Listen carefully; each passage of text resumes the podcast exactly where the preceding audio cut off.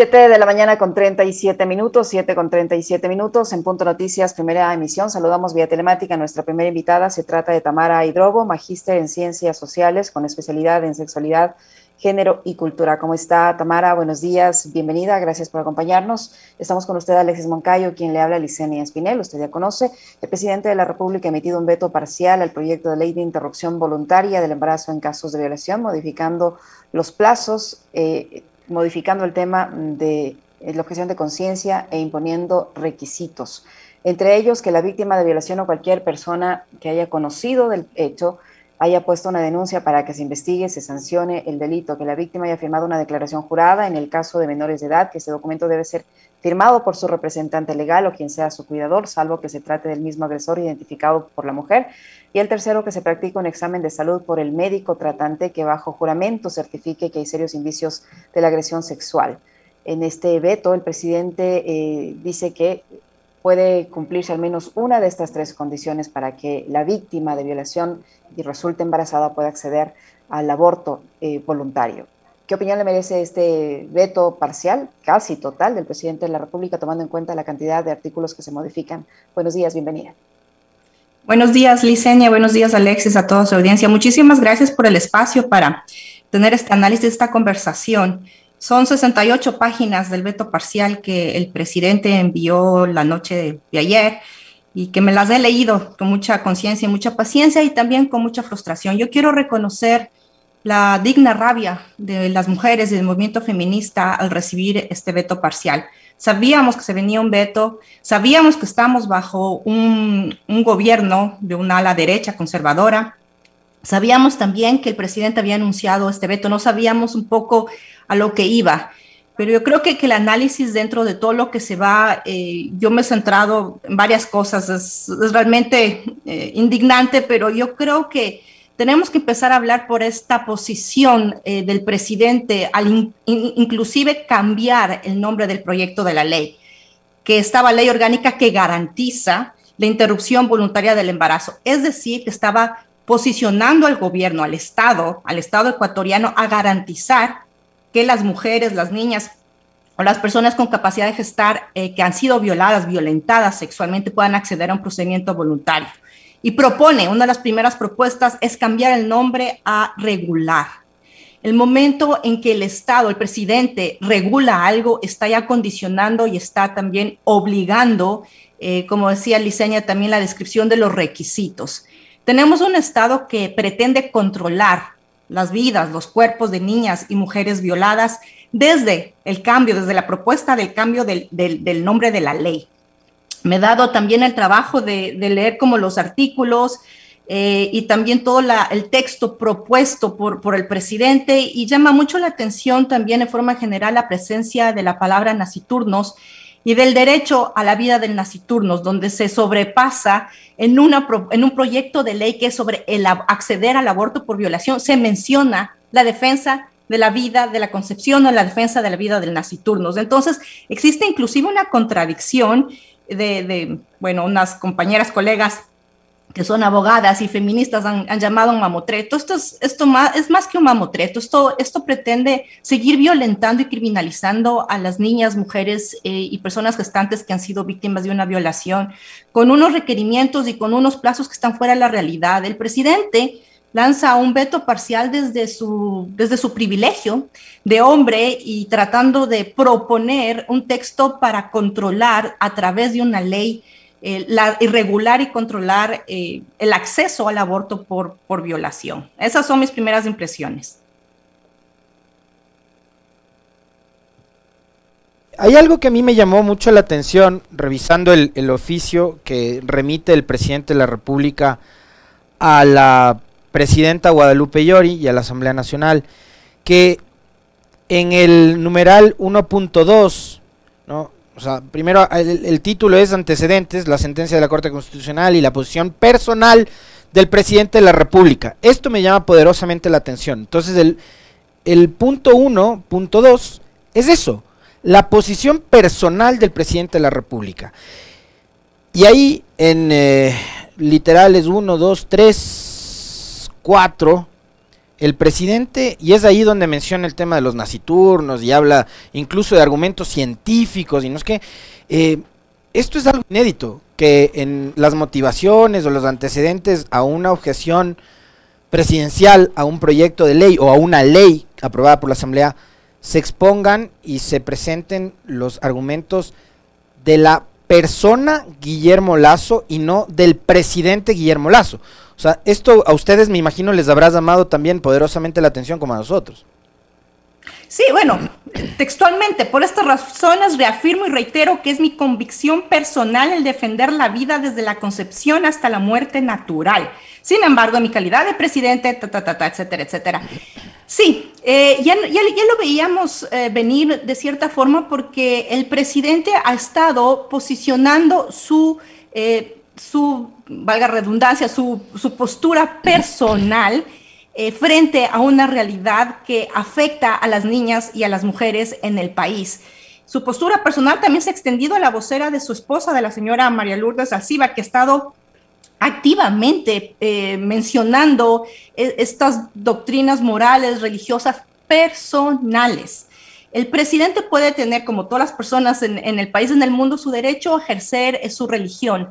Lo que no pueden es, en este caso, no, del, no de la Asamblea, pero del presidente, eh, en su rol de ejecutivo, ejecutar o colegislar desde sus dogmas morales y religiosos. Y en el texto del vecto parcial se presenta eso, se presenta desde su posición personal y religiosa eh, de creer y de defender la vida desde la concepción y de defender la vida del nacituros. Y lo que digo y reitero, en, el texto, en las 68 páginas, a través del texto, se, sobrepone y se menciona la defensa de la vida del nacituros con lo de la mujer violada. Este, este es un proyecto de ley que buscaba o que busca reparar la vida de, víctimas de violación a través de un procedimiento voluntario de acceso al aborto.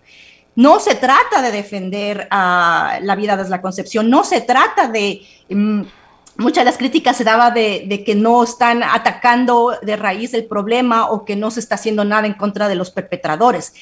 No se entiende todavía en el país que esta ley es para las víctimas, no para el nacituros, no para el perpetrador, para las víctimas. Y no podemos tener un texto de un veto parcial donde se meta la defensa de la vida de nacituros porque el presidente así lo cree y así lo defiende y así lo dice y así lo escribe en el veto parcial que envió. Tamara, eh, ¿en, qué parte este proyecto de ley aprobado por la Asamblea Nacional, que ha sido vetado por el presidente de la República, no cumple con la sentencia de la Corte Constitucional, que es otro de los argumentos que ha dicho el presidente para explicar la serie de modificaciones que ha sufrido este texto? Y el hecho de que se pongan estos tres requisitos a, lo que yo les a los que yo le hacía mención, eh, ¿cuánto van a dificultar que una víctima de violación pueda acceder a, realizarse voluntariamente un aborto en caso de que resulte embarazada fruto de este abuso. A ver, yo creo que es importante también ir a la realidad del país. Eh, Surcuna, las compañías Surcunas, que son las que han estado acompañando muchos casos de, de, niñas y de mujeres que han sido violentadas y que han accedido al procedimiento del aborto por violación, mencionan que desde el 29 de abril del año pasado hasta el 12 de noviembre del 2021, es decir, un periodo de unos meses, Recibieron 22 solicitudes de acompañamiento de niñas, adolescentes y mujeres para acceder al procedimiento de, aborto por violación, procedimiento legal. Recordemos, el aborto por violación está penalizado ya en el Ecuador. El 54.5% de los casos de estos acompañamientos eran niñas de entre 10 y 14 años de edad. La, la violación de niñas está tan normalizada en la ruralidad del país sabemos, se sabe, estamos hablando, las mujeres, las feministas estamos mostrando estos datos, estamos contando esas historias de estas niñas violentadas y violadas. Niñas que de entre 10 y 14 años quizás su cuerpo biológicamente todavía ni siquiera ha tenido su primera menstruación. El momento en que se pone eh, en plazos en la causal de aborto por violación ya no está siendo dentro de, una parte de estándares internacionales, ¿verdad? La Corte Constitucional dijo que sea un proyecto de ley que cumpla con estándares internacionales. Si la causal es aborto por violación, no tendría que existir la temporalidad. Pero como en el Ecuador vengo diciendo y reitero, estamos 50 años atrasados a lo que es los derechos humanos de las mujeres alrededor del mundo, se puso la temporalidad en una causal que no debía tener temporalidad. La lucha de las mujeres eh, fue por una, por una temporalidad, digamos, de 28 semanas, justamente para proteger que las niñas que sean víctimas de violación accedan al procedimiento. El momento en que se pasa el proyecto de ley y se vota en la Asamblea el 17 de febrero y se pone la temporalidad de 18 semanas a 12 semanas, se estaba justamente defendiendo que estas niñas, que estas niñas violentadas que viven en la ruralidad, en sectores geográficos del país donde la violación de sus cuerpos es normalizada, puedan acceder al procedimiento porque comprendamos que el, cuerpo de una niña no puede determinarse en cinco, seis o ocho semanas si es que está o no está gestando la concepción que es resultado de un crimen atroz. A las 20 semanas, 22 semanas, muchas niñas todavía no saben que están gestando el producto de esa violación. Si estamos poniendo una temporalidad, o el presidente en su veto parcial está poniendo la temporalidad, eh, hablando de un discurso de, no discriminación y de reconocer la igualdad de derecho de, todas las niñas y víctimas de, violación, de 12 semanas, estamos criminalizando, el Estado está criminalizando la realidad de esas niñas que después de las 18, 14 semanas que están gestando no van a poder acceder a ese procedimiento.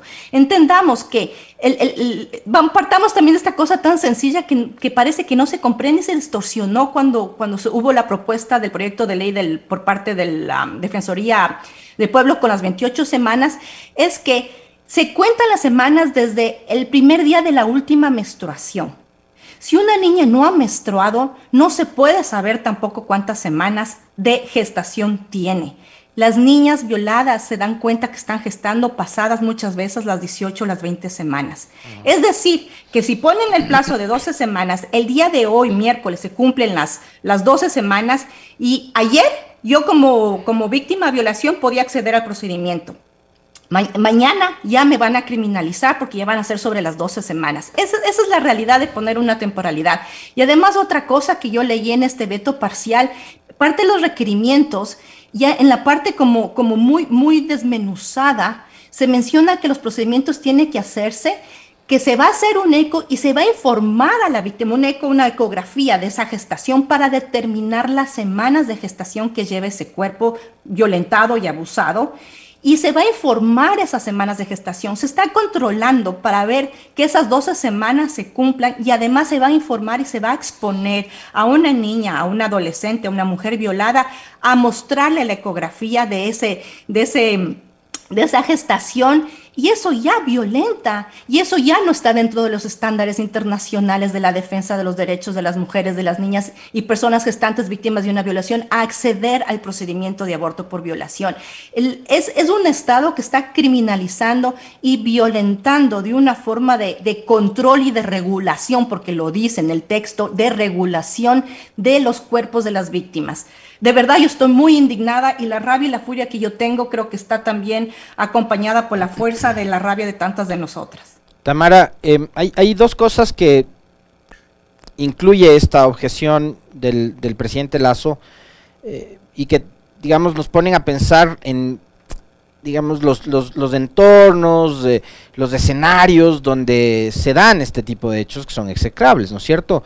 A ver, él dice todos somos iguales ante la ley, entonces no discrimina que sea eh, mujer, niña, adolescente de la zona urbana o de la zona rural. Yo quisiera que nos expliques un poco, además, por qué se estableció esa diferencia de ampliar los plazos. Ya algo nos decía antes, Tamara, pero quizás valga la oportunidad para que hay una explicación un poco más detallada de por qué en la zona rural, donde hay menos acceso a información, donde hay menos acceso a servicios, por ejemplo, se estableció un plazo un poquito más, más amplio, ¿no? Para poder eh, aplicarse el, aborto. Y lo otro, lo otro también, eh, el tema de la, de la objeción de conciencia. Es decir, el derecho de una mujer, de una niña y de un adolescente va a estar también sujeto a la postura que adopte el profesional de la medicina.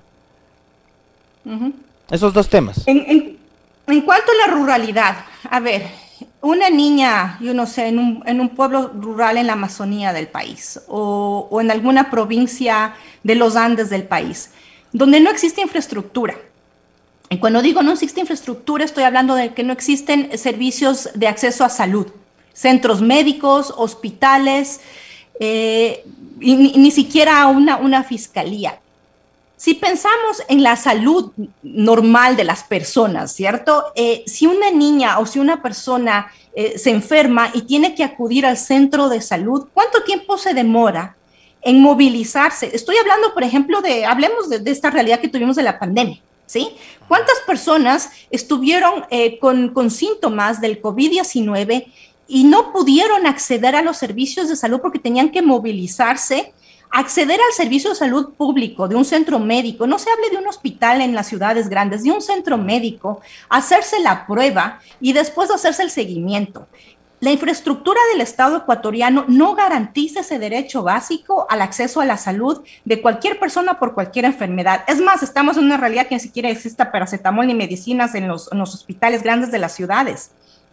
Si estamos hablando, si hablamos de una niña violada, sistemáticamente violada, que va a darse cuenta que está gestando, eh, no, a la, no a la semana, no a las dos semanas, quizás a las 12, 14 o 18 semanas, cuando ya su cuerpo empieza a transformarse, hasta que se dé cuenta y pueda denunciar y pueda hablarlo, o, o su entorno se dé cuenta que está teniendo esta, esta no sé, esta distorsión en su cuerpo porque la barriguita le está creciendo. Y a lo mejor se toma más tiempo en decidir que algo habrá que revisarla porque la niña está decaída y quizás pues sea algún síntoma de algún virus, que se transporten, que consigan el, el acceso al servicio de salud, al centro de salud, que consigan la cita para que la revisen, que consigan la cita para que puedan determinar que esta niña está gestando, ¿Cuántas semanas pasan? ¿Cuánto tiempo tiene que pasar? No, no, son, esto no ocurre en 8, 10 o 12 semanas, esto ocurre en 18, hasta 20, hasta 24 semanas. Esa es la realidad de las niñas de la ruralidad. Estamos hablando inclusive desde cosas tan básicas como transportarse país donde las carreteras no funcionan, donde están, donde hay deslaves y resulta que te quedas trancado dos o tres días sin poder movilizarte o tomar la barquita, cruzar el río para llegar al centro de salud y después de llegar al centro de salud llegar al procedimiento. Y una vez que llegas al centro de salud del procedimiento, y aquí voy con la parte del veto, te encuentras con el único doctor, usualmente hombre, que es el que atiende ese centro de salud que yo no sé, tiene X cantidad de población, donde se encuentra con esta niña gestando y resulta que dice que va a tener objeción de conciencia y no le garantiza ese procedimiento. ¿Qué va a pasar con esa niña? ¿Van a pasar cuántos días más hasta que se encuentre el doctor o la doctora que le garantice el procedimiento? Porque como la objeción de conciencia por el veto parcial está cubriendo el derecho, el presidente habla del derecho de este doctor a decir yo no voy a ejecutar y además en todo el procedimiento que entra, mandar la carta a toda la burocracia, digamos, del sistema público para que el doctor diga yo tengo la objeción de conciencia, mando la carta, que me la registre y que después de que se registre se pueda conseguir a alguien que pueda hacer el procedimiento. ¿Qué pasa con esta niña? ¿Cuánto tiempo transcurre desde que la niña sale desde de su entorno, de su hogar, viaja, se transporta, llega al centro de salud, del centro de salud la derivan, qué sé yo, a otro hospital más grande y se encuentra o en el centro de salud o en el hospital con alguien que tiene objeción de conciencia y no le hace el procedimiento o no garantiza el procedimiento de acceso al aborto. ¿Van a pasar cuántas semanas? ¿30? ¿32? Puede que la niña no, no pueda gestar porque su cuerpo no, no va a poder gestar muchas veces. Las niñas de 10 años no van a poder eh, gestar eh, porque su cuerpo no está listo y qué, la salud de ella va a estar en riesgo como suele pasar. Y eso creo que yo retrata la realidad que se está ignorando y que el presidente desconoce total y absolutamente. El Ecuador no es Quito, no es Guayaquil. El Ecuador son esas niñas y esas mujeres víctimas de violación y esas personas con capacidad de gestar que son violadas en estos tratamientos inhumanos de corrección, porque el Ecuador era un país que tenía centros de corrección que no van a poder acceder a ese procedimiento porque para el presidente del Ecuador, Guillermo Lazo, esta realidad no existe. Tatiana, el hecho de que a la víctima de violación se le pida que firme una declaración jurada, en el caso de menor de edad, que ese documento sea firmado por su representante legal o quien sea su cuidador. Yo me pregunto, y le pregunto a usted que conoce los casos, eh, ¿cómo una víctima de violación si, si fue violada, violentada en su entorno familiar, va a poder llegar con una declaración jurada. ¿Qué tal que el padre, el padrastro, el representante legal, sea su violador? ¿Cómo va a poder presentar una declaración jurada de su violador? es el artículo el representante legal. Es el artículo 20 en los requisitos eh, que básicamente pone tres puntos. Que la víctima, cualquier persona considera el hecho hubiera presentado la correspondiente denuncia.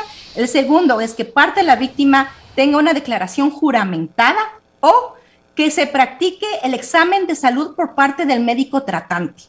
En estos tres puntos tiene que ser, se dice, se cumple uno de, uno de los siguientes requisitos.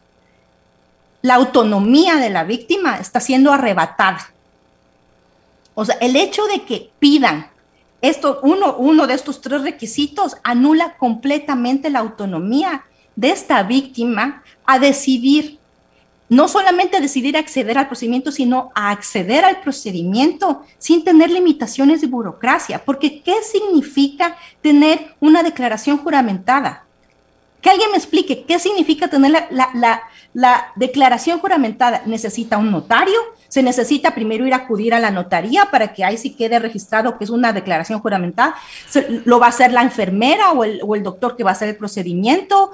Eh, en un centro de salud donde se busca el procedimiento y no hay eh, ninguna asistencia legal o, abogadas o abogados, ¿cuánto tiempo va a pasar en toda esta burocracia?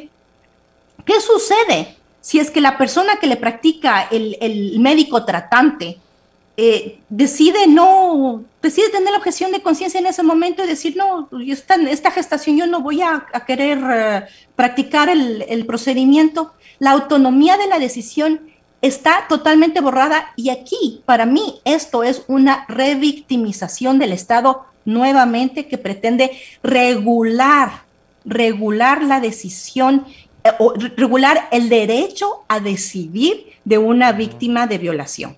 Para mí me queda súper claro estos, estos tres puntos de los requisitos, es arrebatar la autonomía y nosotras tenemos que defender el derecho a esa autonomía. A partir de la entrega de esta objeción y de este pronunciamiento del Ejecutivo, la Asamblea tiene 30 días también para pronunciarse con respecto de aquello, Tamara.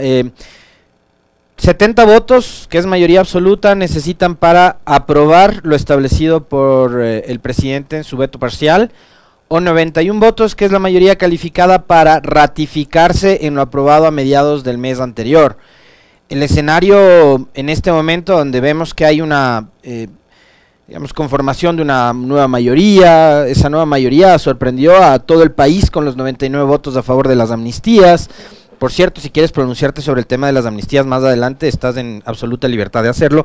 Eh, pero también está por medio este asunto de la muerte cruzada y esa amenaza que se ha convertido en un chantaje permanente por parte del Ejecutivo siempre que hay esta suerte de escaramuzas entre Asamblea y Carondelet. Entonces, ¿cuál crees tú, Tamara, que va a ser el, pronunciamiento de la Asamblea tal y como están las cosas?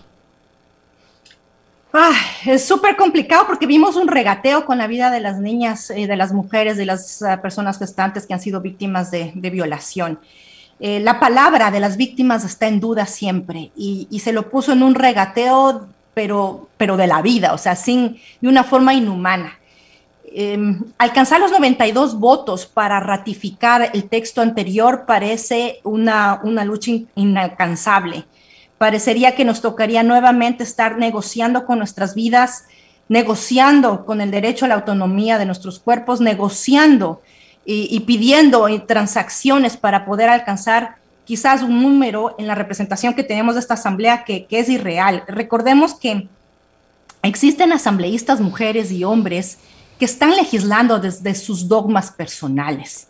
No están legislando para la realidad de las víctimas, están legislando y han defendido abiertamente, inclusive presentaron otro mamotreto en un, en un informe de minoría donde inclusive ponían plazos de seis semanas, una cosa totalmente irreal, absurda y en contra de todos los derechos eh, de las víctimas. Es súper complejo, es muy difícil. Yo, yo, no, yo no me atrevería a, dictaminar que alcancemos estos 92 votos para ratificar el texto previo, dada la constitución de la Asamblea, eh, con toda la coyuntura política del país y dada las sorpresas también que se dieron con la, con la amnistía. Yo, yo sí creo que por ahí unas transacciones y unas, unas negociaciones que no se saben, pero yo me temo, me temo con profunda preocupación que el Ecuador todavía criminaliza y penaliza que las mujeres podamos tener el derecho, el derecho humano a decidir, más aún cuando ese derecho es y les pertenece a las víctimas de la violación sexual. Entonces, em, no sé si es que sea más factible los 70 votos para aprobar este mamotreto y esta sin duda alguna em, violación, eh, perpetuando la violación hacia los derechos de las mujeres a, través de este veto parcial del presidente. Eh, yo solamente quiero decir que, también las mujeres y las feministas eh, hemos conseguido nuestros derechos con estas luchas, sabiendo que tenemos estas limitaciones, sabemos que avanzamos un paso y retrocedemos 10, o a veces nos empujan a retroceder 15 pasos, pero la huella del paso dado queda, y a través de esa huella, créanme que la fortaleza, la fuerza colectiva de las mujeres, de las feministas, por defender nuestras vidas y por defender las vidas de las niñas de ahora y de las generaciones venideras, va a estar presente y no nos vamos a milanar. Quizás este proyecto, este veto presidencial pase con los 70 votos y no se llegue a los 92 para ratificar. Tal vez ese es el panorama más amplio que, se dé.